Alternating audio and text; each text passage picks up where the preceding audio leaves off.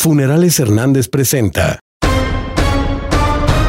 Estas son las 8 de Ángulo Informativo.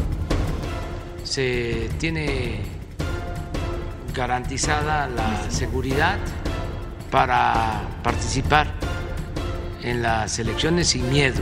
Se tiene garantizada la seguridad para participar en las elecciones sin miedo, externó el presidente Andrés Manuel López Obrador luego de la escalada en la violencia unos días de la jornada electoral.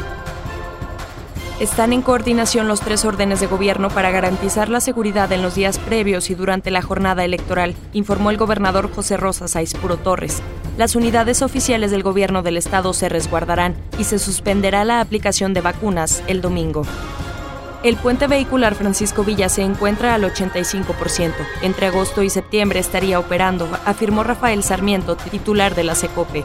Se ha tenido un ligero aumento en las ventas, reveló Marta Elba Valdés Pérez, presidenta de Canacope. Se espera que con el Día del Padre y el regreso a clases presenciales sea mayor el incremento. Secuestran a candidata a la alcaldía de Coatzamala de Pinzón del estado de Guerrero, Marilú Martínez Núñez, y a su familia denunció esta noche el coordinador nacional de Movimiento Ciudadano Clemente Castañeda.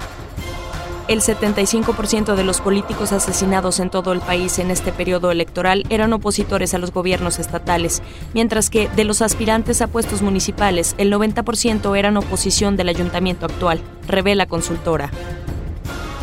Con propuestas, recorridos y conociendo las necesidades de los habitantes, concluyeron su periodo de campaña los candidatos Gaby Hernández, Ricardo Pacheco, Londres Botello y Luli Martínez. En diversos eventos con la población realizaron el cierre de campaña los aspirantes a diputados Ricardo López Pescador, Marta Palencia y Danielo Hernández, manifestando su compromiso por cumplir con la ciudadanía. Corleone Pisa presentó